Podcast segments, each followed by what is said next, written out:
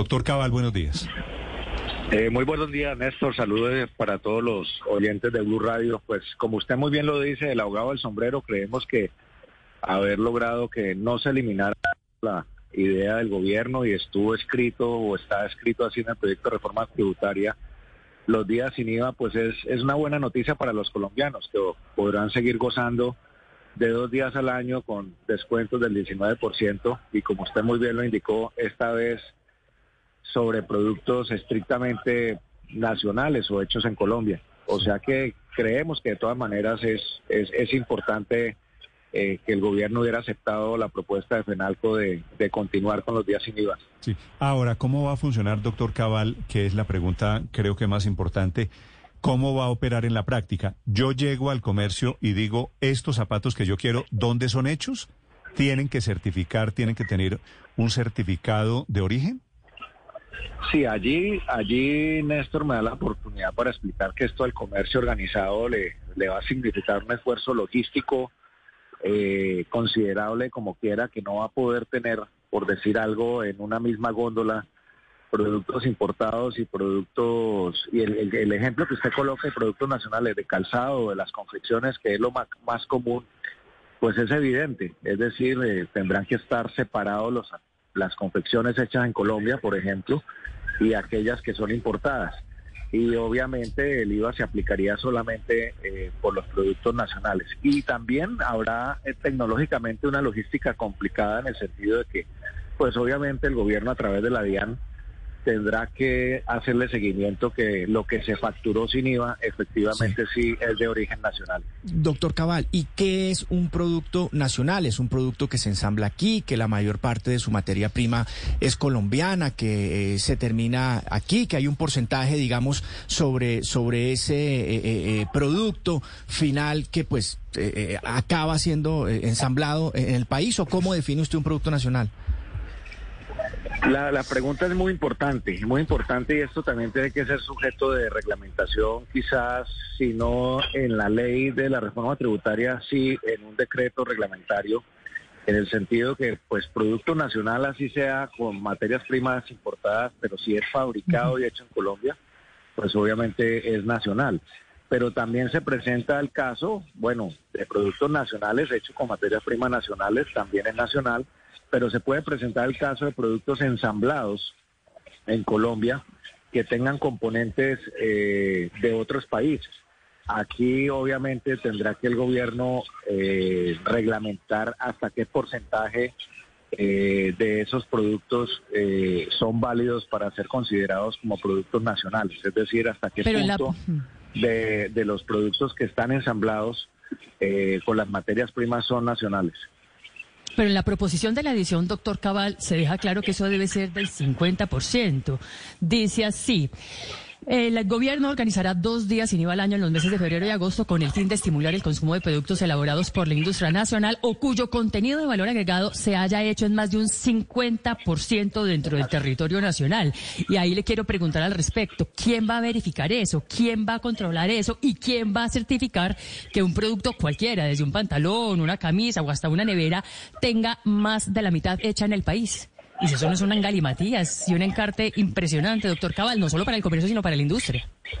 Totalmente de acuerdo. Es decir, es, eh, es un tema difícil de reglamentar y difícil de controlar, por decirlo de alguna manera.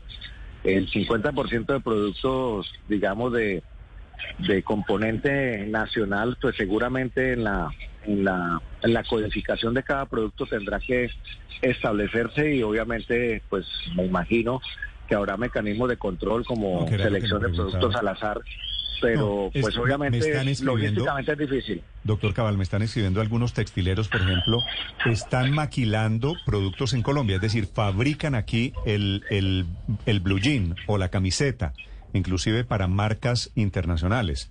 En Pereira hay muchas fábricas de maquila, ¿no? y en, en, Medellín y, en Cali y en, todo Entonces me dicen, importan telas, pero maquilan en Colombia. ¿Eso se considera producto nacional? Es decir, si no hay componente hasta un 50%, voy a decir cualquier cosa. En lo que son los hilos, los botones, todo lo que se referencie como materia prima, si no alcanza ese nivel del 50%, pues obviamente no, a pesar de ser maquilado en Colombia, no, no alcanza a, calificar con la pero a ver, con la norma. Si, si un si un si un jean, por ejemplo, si un pantalón necesita tela y botones, ¿la tela es el 50% y los botones son otro 50%? No, no alcanzaría obviamente, pero también habría que considerar ahí el componente de mano de obra en el valor agregado del precio final porque pues obviamente no es solamente la materia prima, sino también el componente ¿Y quién eh, va, de valor agregado. ¿Y quién toma esa decisión? Eso era lo que yo le preguntaba al principio. ¿Quién toma la decisión? ¿Este jean que le estoy vendiendo a usted o esta camisa que le estoy vendiendo, doctor Cabal, es producto colombiano?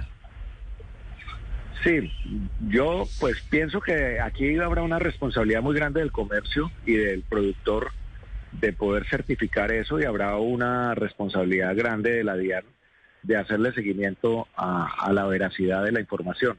Eh, esto complica mucho más logísticamente los días sin IVA que estaban reglamentados anteriormente, entre otras cosas porque no discriminaba si era importado o era nacional y todos tenían el mismo beneficio. Eh, ahora con esta nueva modalidad, pues va a ser mucho más complejo la aplicación para el comerciante y muy complejo la aplicación para la DIAN. Y seguramente los clientes, o sea, los consumidores, tendrán que tener absolutamente claridad eh, en la señalización de que sí es producto nacional para poder adquirirlo. Mm, sí, hay una marca que se ha vuelto muy conocida que es Calei. Creo que Calei Padres es como electrodoméstico, ¿cierto? Claro. Sí. Es, eh, que es una marca colombiana que ensambla, creo, en Colombia pero trae las partes de China. ¿Esos productos Calei, para darle otro ejemplo, doctor Cabal, valen como producción nacional? Si no tienen el 50% de componentes nacionales, incluyendo la mano de obra, creo que no, no alcanzarían a, clasificar.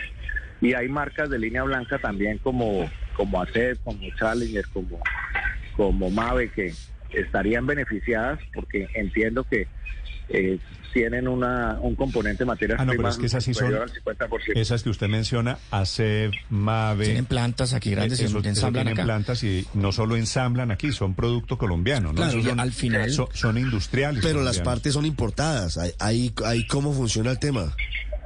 Sí, eh, pero no, eh, no todas, es que en el ensamble también entra parte de productos de materias primas nacionales. Pero, pero Néstor, le digo que esta entrevista me permite a, mí poder tener elementos de juicio para hablar con el gobierno de que esto quede absolutamente muy bien reglamentado, porque si no, se va a prestar para muchas confusiones entre el comercio y el gobierno y, también obviamente con la industria nacional. Sí, seguramente, doctor Cabal, eso se limitará a la una etiqueta, así la etiqueta que tiene la ropa, los sellos que dice hecho en Colombia y pues ahí determina que el producto fue hecho en Colombia. Eso no significa que sea 100% colombiano. Pero, pero quería hacerle una pregunta, es la siguiente, que usted mide bien el tema del comercio. Esos productos, que todavía pues no está claro cómo se van a enmarcar, hechos en Colombia, ¿qué tanto pesan o pesaron en los días de IVA anteriores. ¿Puede usted eh, limitarlo, decirlo? Eh, muy importante la, la, pregunta. En los, en los días anteriores, la, digamos la reglamentación anterior, entre todos los ítems que había, había gran componente también nacional, como el tema de confecciones y calzado, accesorios, en el tema de juguetería, por ejemplo, en insumos agrícolas, en varios en varios ítems había componentes nacionales, cuando electrodomésticos. Y, y, en ese sentido, pues digamos, las ventas normalmente entre importados y nacionales alcanzaron pues un promedio al final de los 10 billones de pesos. De esos 10 billones de pesos, aproximadamente un 30% eran productos netamente de tecnología, que ya no van a estar en esta canasta, desafortunadamente, que son los computadores, las tablets, los celulares y otros productos de, tecnología. Y o sea que nosotros consideramos que se va a perder aproximadamente un 30% de las ventas eh, respecto a los IVAs anteriores, es decir, las ventas podrán estar alrededor de unos 7, 8 billones de pesos. Eh, ese es un poco Mejor dicho, eh, dicho, de, dicho de otra manera, de los días sin IVA anteriores en el gobierno anterior, ¿el 70% vendían producto nacional? Aproximadamente el 70%. Sí, o sea, el sombrero es de 70%, lo que se salva. Exactamente. ¿Y usted calcula que ¿Y usted calcula, eso significaría ventas de cuánto? ¿Dice usted 5 o 6 billones?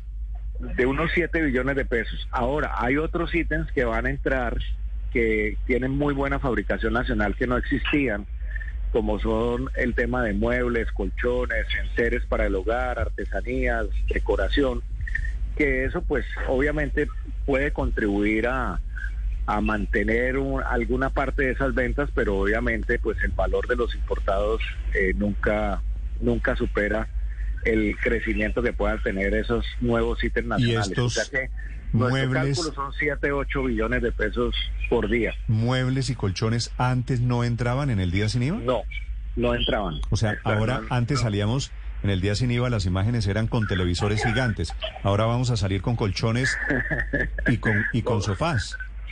Y con repisas, sí, claro. Sí. Y, y allí se compensa un poco el tema de, de importados, ¿no?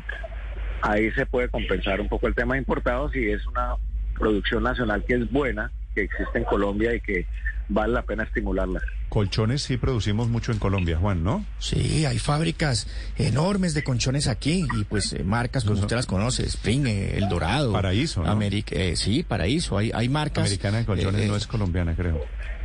No, Americana de colchones. ¿Sí es colombiana? Sí, sí, sí, sí. Sí, claro, así se llama Americana, pues Americana Así su es nombre diga sí, lo sí. contrario. Claro, como la, como la heladería americana de Barranquilla, está en Barranquilla, es colombiana, eso no pasa, ¿sí o no? Como los ocho, muy buena, como- los ocho de Colombia que no son ocho. Exactamente. más o menos.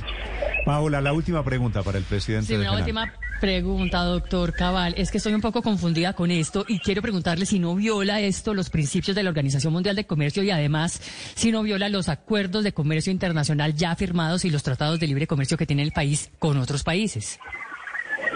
Esa es una muy buena pregunta, Paola, porque la verdad hay una controversia en ese sentido. Precisamente conversando con el colega presidente de Analdex, ese riesgo existe y obviamente ese es un riesgo que tiene que medir el gobierno pues antes de expedir la, la ley. Pero yo creo que hay el tiempo suficiente para hacer las consultas porque pues obviamente podría, podría violar en determinado momento, pero por el otro lado el hecho de que tenga pues un énfasis digamos de reactivación o de recuperación de la economía puede puede ser una carta de salvación. Doctor Cabal, gracias por estos minutos. Mucha suerte con el día sin IVA. Bueno, muchas gracias a ustedes, un saludo muy cordial.